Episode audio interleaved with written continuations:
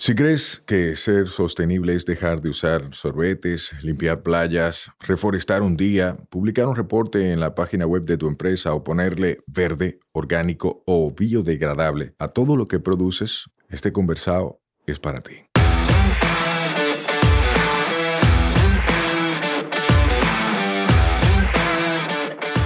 Hola, soy Sayuris Bonet, el motorcito detrás de la empresa Una Vaina Verde. Y hoy vamos a tener un conversado sostenible.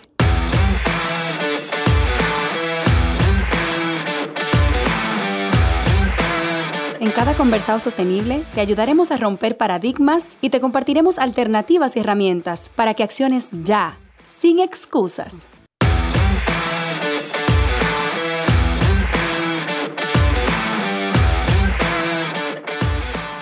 Hola, hola, hermosa familia verde, ¿cómo están? Estoy feliz, felicísima, porque tengo aquí en cabina a alguien a quien en lo personal ya conozco, con quien he tenido el placer de compartir en varias ocasiones y que me encanta por cómo vibra, por su calidad humana y por lo mucho que está apostando al desarrollo sostenible del país. Hola, Enemique, ¿cómo Hola, estás? Sayuris, muy bien. Mi primer podcast. Estoy feliz, gracias por la oportunidad de que sea en este conversado sostenible. Bueno, yo también estoy feliz y, y- y- y sí, un poco nerviosa. Es la primera vez que... eh, a ver qué va a pasar. Te cuento. En esta temporada nosotros queremos que la gente conozca al ser humano detrás del rol. Para los que no saben, estamos aquí con la embajadora del Reino de los Países Bajos en República Dominicana. De eso ustedes van a escuchar más adelante, pero ahora yo quiero que la gente conozca al ser humano. ¿Quién eres tú? ¿Cómo tú te describes? Uf, sabe que eso es como una de las preguntas más difíciles, ¿no? Cuando dice, cuando te preguntan qué haces, lo sabemos siempre, pero quién eres es otra cosa. Sí. Em, yo diría que soy hija del reino de los Países Bajos, porque nací en Holanda con sangre holandesa, pero crecí muy cerca de aquí en, en Curazao. Mis primeras memorias son del Caribe. Em, y soy madre de, de una hija, de, de- de dos hijos gemelos. Em, soy eh, soltera o felizmente divorciada, como se quiera decir, a mí no me importa. Y efectivamente soy embajadora del, del Reino de los Países Bajos aquí en República Dominicana. Me encanta y no sabía eso, que, que habías nacido en Holanda, pero que habías crecido en otro de los países también del reino, pero en el Caribe. Por eso tú eres tan cálida. Ahora todo tiene sentido. Porque yo decía, esta no es una holandesa tradicional, pero para nada. Sabe que a mí me lo han dicho muchas veces en mi vida y muchas veces em, sentí que tenía que defenderme o me, me hizo sentir eh, insegura. Y con el tiempo eh, he ido como reconociendo, pero es, esa, esa es parte de, de quién soy, es parte de mi, mi- mi fortaleza. Y desde el momento que, que quité como esa carga de sentirme, em, en- como se- sentir esa, esa inseguridad, eh, porque siempre sentí que no soy como los demás holandeses y tengo que ajustarme, tengo que adaptarme. No, es que todos somos diferentes y, y- y eso hace nuestra vida tan sabrosa. Qué lindo, qué bonita enseñanza. Tú que has tenido chance de vivir en varios países, sí. ¿Qué, qué tú has aprendido de ese ambiente multicultural? O sea, ¿enriquece? ¿No enriquece? Sí, em, enriquece y, y yo creo que también tiene que ir con, con tu personalidad. Eh, Yo tengo una personalidad que s- el, el- conocimiento que llega el momento de irme me da tranquilidad. o sea, yo, yo tengo esa inquietud, yo, yo necesito explorar, yo necesito em, usar mis alas. Em, y hay gente que, que prefieren quedarse en su pueblo y está bien. O sea que a mí esa vida me va muy bien. Em, y, y, bueno, yo creo que sí tiene que ver precisamente con mi niñez en, en, en- Curazao. em, yo casi nunca estaba en casa. Yo siempre salía eh, descalza, caminando por el Cunucu, porque es, Curazao es un poco como perenales, ¿no? Seco y con cactus y, bonito. Y yo siempre salía descalza al, al, toco más, más cerca, al colmado más cerca. Y siempre me regalaban, como una, era una niña, me regalaban de esa, que era, muchas veces eran los chinos, eh, como tocos chinos que regalaban ciruelas secas, muy, muy saladas, no sé. Y iba allá, me regalaban la ciruela y volvía a casa. Esos son, esos son mis memorias y, memorias de, de, de, limunchis, son limones que tenemos aquí también y, siempre como lo, lo, pinchaba y tomaba el limón y pensaba que después yo, yo podía volar. Y mientras más, más limón tomaba, pensaba que, que, me puse encima de, como de la casita de, los, em, de las gallinas, y lo subí y pensaba que cada vez había saltar más lejos y para empezar a, volar, pero... ¿Alguien te dijo que, que, el limón te podía hacer volar? No, eso fue, fue, mi imaginación. O sea, que yo creo que es, es esa libertad del, del, del Caribe, de siempre estar afuera. Em, eh, y, y, o sea, esa niñez me me ha formado tanto Em, y iba entonces al toco del chino y em, iba a un colegio eh, donde se habla, eh, hablaba holandés y, iba a otros lugares y ahí fue todo empapiamiento. O sea que para mí la mezcla de, de gente, de sabores, de colores, de música, o sea, yo conocí la música dominicana antes de tener conciencia que era dominicana. Yo crecí con la música dominicana. ¡Wow! Pero cuando llegué a Holanda, em, fue un choque. Holandesa, blanca. Y llegué, fue en el norte de Holanda, que además es como también un poquito campo, y llegó esa chica y teníamos que saber todas las diferentes temporadas del año. Y yo solamente conocí verano. y no sabía el orden y se burlaban de mí y cuando teníamos clase como de gimnasio, todos estaban o negro o azul, los, los trajecitos. Y yo, bueno, como lo que tengo ahora, rojo. Entonces ya sabes cómo me llamaban, tomate y tal. Y wow, o sea que de, fue muy fuerte, fue muy fuerte y me sentí, eh, yo creo que lo estoy contando porque yo creo que me ha formado como soy porque sentí yo no pertenezco.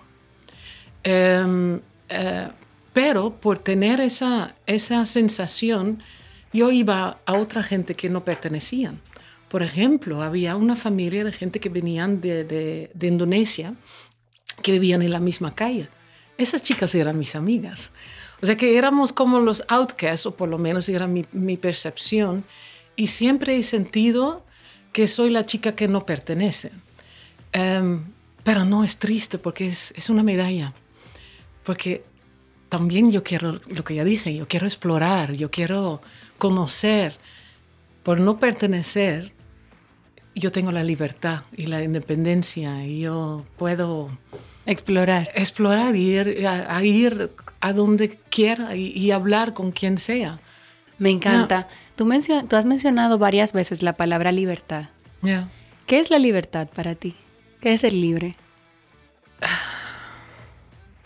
Em, yo, yo, yo, creo eso de, de, em, de, ser quien eres y explorar quién tú eres.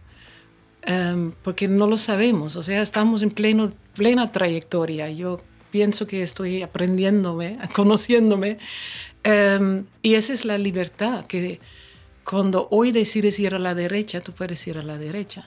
Em, y si duras un año trancado, también es libertad.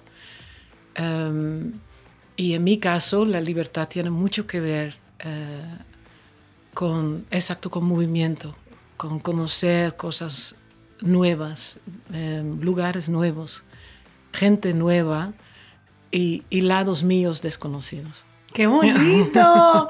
¡Qué lindo! O sea, yo te admiraba antes, pero ahora me encanta. Me encanta.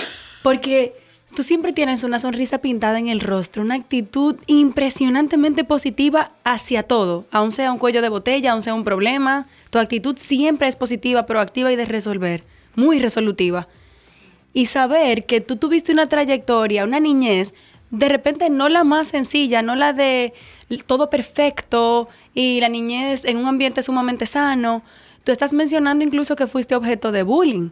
Sí. Y mira cómo eso, tú lo mencionas como un aprendizaje, pero no como una marca que te coartó. No, yo, yo sí creo que me coartó en, mucho tiempo, durante mucho tiempo, pero con el, en, el tiempo, por ejemplo, cuando tú dijiste que no, que parece caribeño, explica, ahora siento, siento ese orgullo, pero también siento que sí, yo puedo, yo puedo ser quien soy.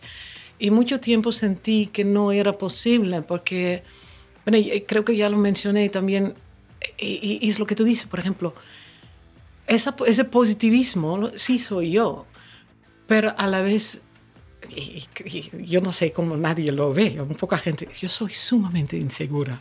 ¿Qué? ¿No puede ser? Sí. Esa parte está totalmente escondida. Pero es así, es así. Y, y yo creo que también que yo soy de una familia pequeña, solo con un hermano, muy inteligente, pero muy inteligente. Yo sacaba buenas notas, pero yo no era de, quedarme en casa en lectura y yo siempre he sido de explorar y, cometer torpezas y, fracturar brazos y caer de un caballo y cosas así aprendo yo. Yo necesito vivir y después viene el análisis, la reflexión. Claro, con los libros, pero tiene que ser conectado a hacer, a acción. Y mi hermano era mucho más rápido que yo, mucho más conocimiento que yo, porque leía todos los días. Y eso fue para, mis padres lo que era la inteligencia. Claro. Entonces, como que tus padres, de repente con las herramientas y el conocimiento que tenían en ese momento, hicieron un diferenciador. Sí. Como el inteligente es tu hermano y tú no. Sí. Por lo, con cariño, pero yo sentí esa inseguridad que llevo también conmigo mi vida entera que siempre, o sea, que tú buscas la valoración y que tienes que em, mostrar que sí vale la pena. Pero ahí también, o sea, es otra vez una medalla, porque estás que, pero si yo puedo, y, luchas y exploras y demuestras que sí, em, sí tengo la capacidad. Y he ido también reconociendo, esa es mi manera. Claro. Y somos diferentes. Somos diferentes y no soy menos inteligente o algo. Es que si yo tengo que cometer una torpeza, tengo que caerme tres, tres veces y después ver, ah. Era así. Y ya aprendí. Y aprendí. me gusta. Me gusta porque al final todos tenemos metodologías de enseñanza-aprendizaje que funcionan diferentes. Incluso el sistema educativo tradicional nos quiere encasillar como si todos fuéramos copias y no lo somos. No lo somos. Todos aprendemos de manera, de manera distinta. Y aún así, si no hubiera sacado buenas notas, ¿eh? si no fuera buena estudiante, ¿y qué? ¿Y qué? ¿Qué consejo tú le darías a los padres que de repente están escuchando, que son de esos padres como mi mamá, que yo sacaba cuatro de índice, o sea, 100 casi en todo, y tenía un 98 en francés, y me preguntaba por qué yo perdí esos dos puntos? O sea, ¿qué mensaje tú das para los padres que, que enfocan el, en la calificación? Um, primero, te entiendo, diciéndole, te entiendo, porque un padre siempre quiere lo mejor para su hijo, para su hija. O sea, siempre viene de un, un lugar honesto. Em, pero no significa que eso se traslade, se, traduce en buenas acciones. Es ver de verdad libremente a tu hijo o tu hija em, qué es que le da la felicidad, de dónde saca sus fuerzas, em, en qué quiere como, eh, eh, eh, dónde sale su luz, digamos, e ir allá y nutrir donde están sus fuerzas y las cosas que van menos, que, son, que no son las fuertes, las fuertes, por ejemplo, con algunos es matemática, con otros es idiomas, em, es neutralizarlo que tú puedes vivir con eso, vamos a invertir en lo que te gusta, en que tú puedes em, em, brillar. Y así, si podemos brillar cada uno en, lo, que, lo que nos da pasión, e, es, ahí tenemos una diversidad de, de, calidades de gente eh, que incluso podemos quizás mejorar un poco al mundo. Qué bonito y coincido totalmente.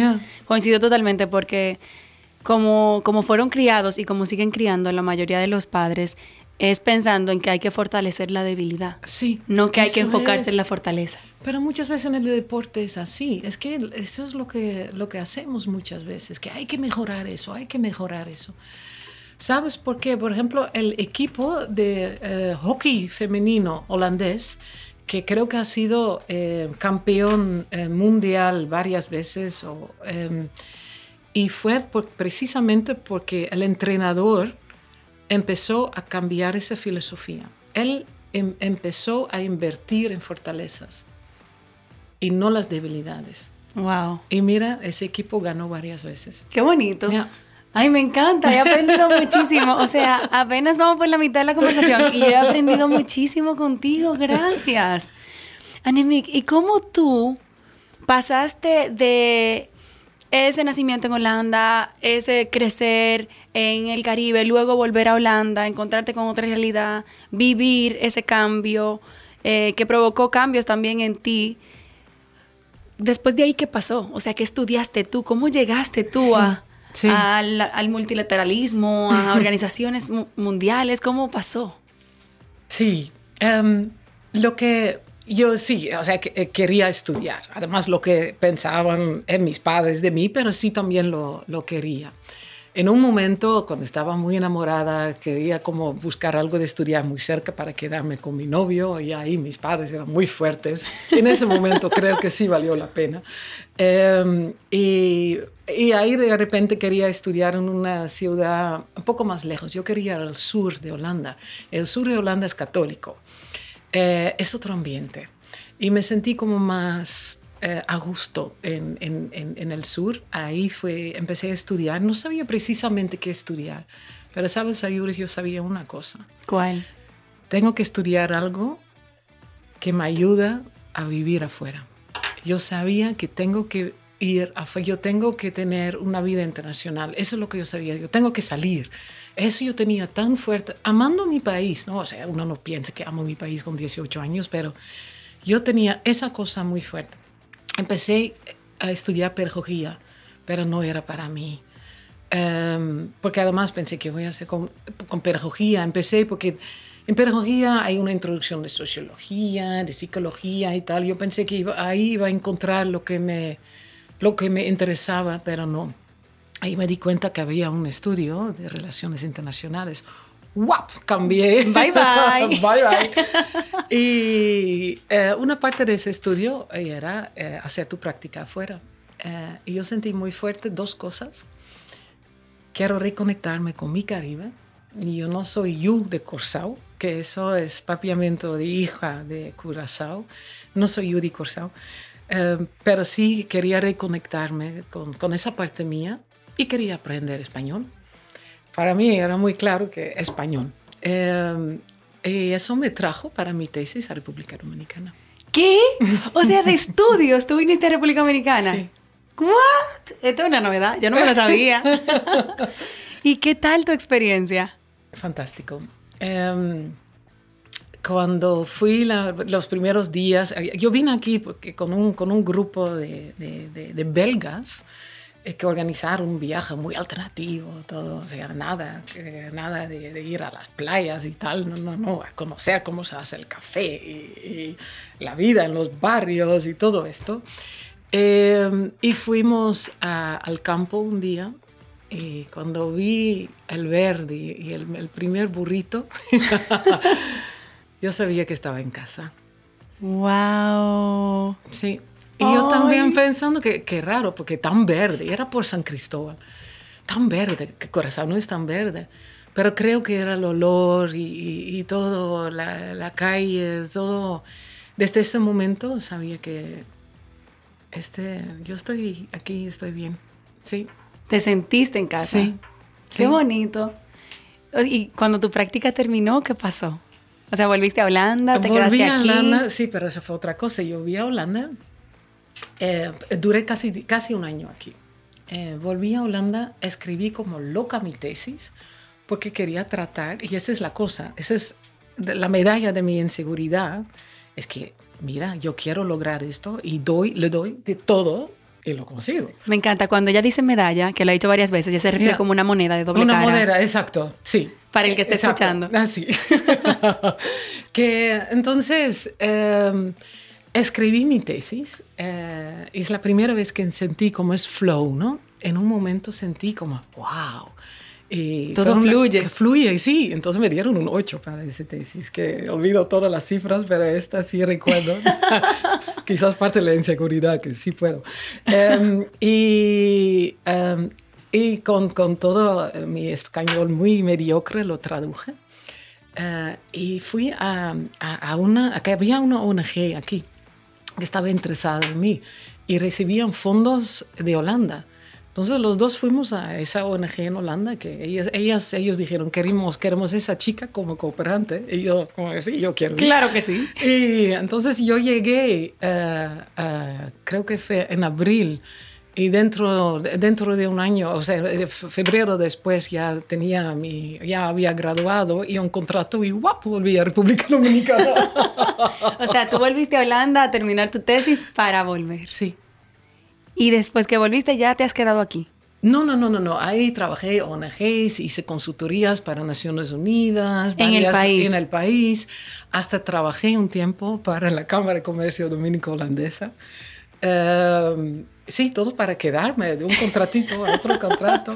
Era, no, era tal que, mira cuánto estoy contando, um, que yo, mi, mi, primer contrato con esa ONG fue dos años y medio, entonces, que, y fue un contrato holandés.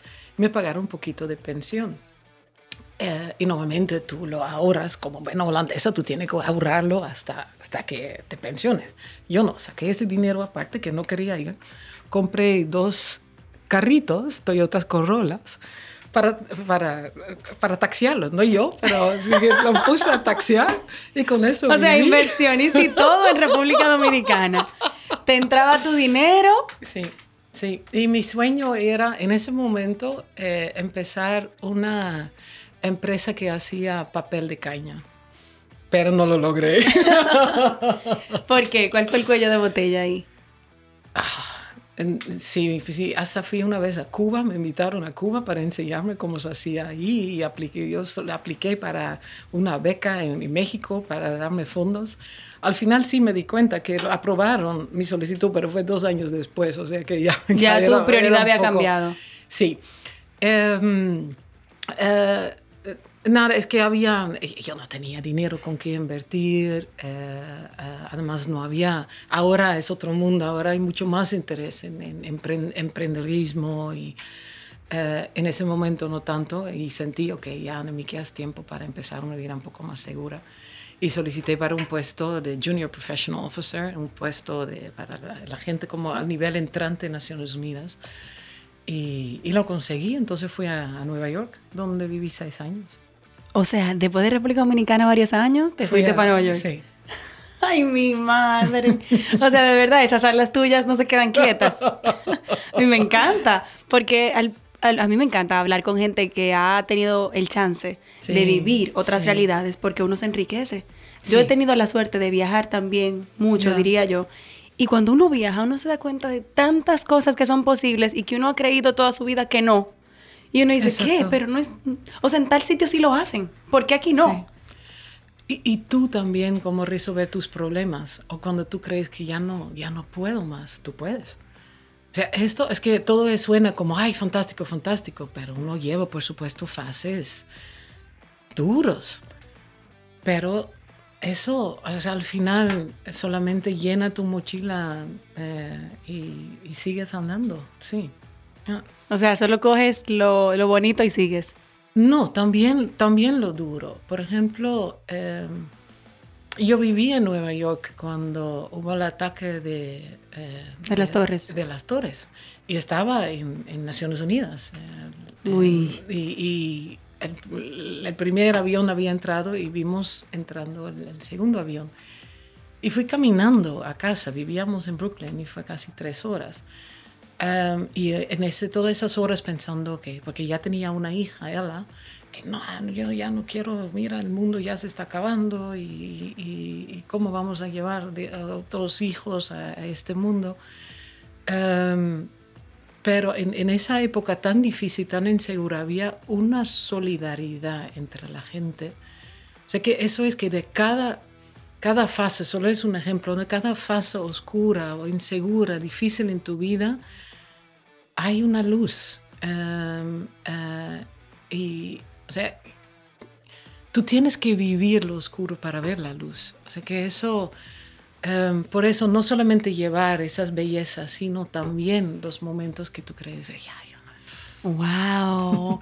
O sea, me encanta, tienes que vivir lo oscuro para ver la luz. Me gusta, me gusta mucho, muchísimo.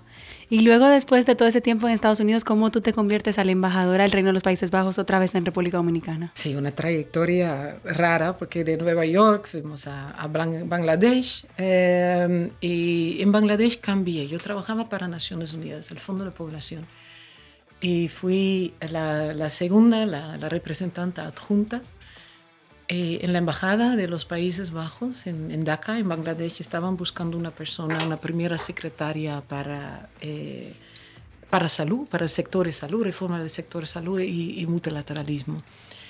Eh, y yo pensé, bueno, el salto de, de, Naciones Unidas a la vida diplomática se puede hacer una sola cosa y si quiero yo siempre puedo volver. Claro. Pero esta oportunidad es una vez en la vida. Entonces, esa es la parte mía, que, ahí voy. lo luché y lo conseguí. Y otra vez sentí muy que la chica que no pertenece, porque no soy de la carrera diplomática, no soy una, eh, o sea, eh, vine de ONGs en República Dominicana y, Naciones Unidas y pensaban, o sea, yo también pensaba que solamente iba a poder quedarme en el área de, cooperación. Pero que va, había otras áreas, eh, por ejemplo, eh, donde se abrían las puertas de, género, pero yo quería género con seguridad, como para ir girándome fuera del solo el mundo de cooperación. Y lo logré. otra conquista. Sí, otra conquista. Trabajé muchos años en, en, el, en el, tema de mujeres, paz y seguridad. Em, y creo que ahí también tuve la posibilidad de mostrar por mi otra forma de trabajar. Yo empecé una iniciativa con España eh, para capacitar militares y, y civiles que eh, antes del despliegue a, misiones de paz, eh, destinada al Ministerio de Defensa de España. Cosas que nunca se concebían posible de que una diplomática holandesa fuera destinada ahí. Pero precisamente por ser esa, esa hija del reino, esa parte caribeña, yo pude conectar esos dos mundos, esa Europa del norte con Europa mediterráneo, era por mi forma. Yo creo que esa es la fase que empecé a ver. Tus fuertes. Mis fuertes. Claro. Y yo puedo ser como soy. Claro. Em, y es ventajoso ser como tú eres para ese mundo. Sí. Y yo creo que como después volví a La Haya con más seguridad, y eh, yo creo que ahí también empezaron a ver que, mira, pero esa chica sí tiene potencial para más. y entonces cuando ya eh, se publicó este puesto, la primera vez no me eligieron. Eh, y la segunda vez vieron, pero mira, conoce el Caribe, conoce el idioma, conoce ha vivido el país, aquí. ha vivido, o sea, vamos a darle una oportunidad. Y aquí estás. Y aquí estoy. Como embajadora. Sí. Wow. Me he disfrutado mucho tu trayectoria. Si yo te pregunto, ¿cuál ha sido tu principal, como tu herramienta principal para lograr las cosas que tú has querido? ¿Cuál ha sido? Esas dos cosas. Las dos monedas. De no pertenecer, o sea, percepción, ¿eh? eh eh, me ha dado, o sea, por, por, por tener esa, esa, parte de no pertenecer a un grupo, em, yo siempre me acerco a, a, gente que no conozco. Eres flexible. A, gente que son distintas. Y por tener también esa parte de inseguridad, también me acerco a gente donde veo ahí hay potencial, pero necesitan ese empuje. Y ahora yo estoy en una posición que puedo empujar, que puedo dar oportunidades, que puedo conectar, que puedo facilitar. Entonces lo siento también como un poco como, como mi deber. Y pero un deber con mucho gusto. Wow, qué bonito. Y qué bonito que te lo tomas tan en serio, porque eso es lo que te he visto haciendo como embajadora, creando puentes. Sí, sí, pero, sí, y, y, es, es como soy. Pero eso también ahora es, por ejemplo, en, nuestro ministerio, y yo creo que en, todo ahora, en el, en el servicio, eh, eh, en, los Países Bajos y en muchos países, es otra forma de liderazgo. ¿eh? Por, por todos los desafíos globales que estamos enfrentando, necesitamos otra forma de liderazgo. Necesitamos un liderazgo inclusivo, necesitamos liderazgo que busca soluciones a problemas que ni siquiera conocemos. O sea que entonces necesita otra actitud. Y la actitud que quizás en assessments anteriores pensaban, bueno, esa chica bueno, puede ser consultora o asesora, ahora valoran precisamente las destrezas mías, porque son para mí naturales y bueno, en, esta época andan bien. El soft skills tú lo tienes en la mochila. y ahora ven eso más que la parte curricular y académica. Es increíble. O sea, increíble que lo que tú pensaste por mucho tiempo fue de repente una debilidad o una razón para intentar adaptarte, intentar esconderte un poco. Ahora es tu carta de presentación. Exacto. Qué bonito. Sí. Anemix, si yo te pregunto, para ir concluyendo, mm. ¿Qué mensaje tú darías a las personas que nos escuchan que de repente están buscando ese, están buscando pertenecer y están buscando sentirse cómodos como son en los espacios en los que están? ¿Qué mensaje tú le darías? No estás sola, no estás solo. Em, eso es lo primero, porque uno siempre cree que soy la única, soy el único que está viviendo esta fase, que está que, sintiendo esas cosas. Nunca es así. Em, toma la libertad, toma la libertad para em, para seguir tus sueños. Toma la libertad para tratar explicarlo a tus padres. Toma la libertad de, ser quien eres con tus amigos y con tus amigas, porque así te van a valorar y si no, no valen la pena. Eh, em, pero también es un consejo para decir que no va a ser fácil. O sea, em, para, llevar una vida que vale la pena, tienes que caerte. ¿Eh? es un poco eso también, es, em, es, esa, es, la parte de resiliencia. Está bien si pasas un tiempo difícil, está bien si caes, está bien sentirte sola de vez en cuando. Está bien, o sea, no tenemos que ser felices todos los tiempos, no lo buscan la felicidad completa todo el tiempo, pero búscate a ti mismo, eso, sería mi consejo ahora sin pensar y después en el carro pienso, tonta, ¿por qué no dijiste eso? Me encanta. Señores, ya conocieron a la que seguramente ustedes conocían ya como la embajadora del Reino de los Países Bajos, pero hoy conocieron al ser humano que está ahí, que está detrás de esa función.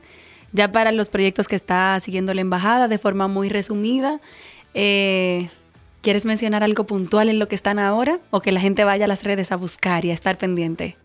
Eh, sí, mejor eso. Vayan, vayan a las redes Países Bajos RD y conecten con los proyectos. La verdad que nosotros como una vaina verde hemos sido parte de sus iniciativas y nos encanta el ambiente de trabajo de esa embajada. Por la cercanía que tiene su liderazgo, ya ustedes lo sintieron aquí, pero también por el equipo multidisciplinario tan bonito que hay ahí.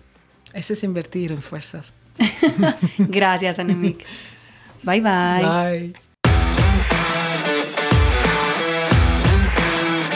Nos escuchamos la próxima semana. Recuerda que esta vaina es todos los martes. Mientras tanto, nos vemos en las redes, arroba sayurisbonet y arroba una vaina verde. Bye bye. Este podcast se graba en nuestra casa, M33.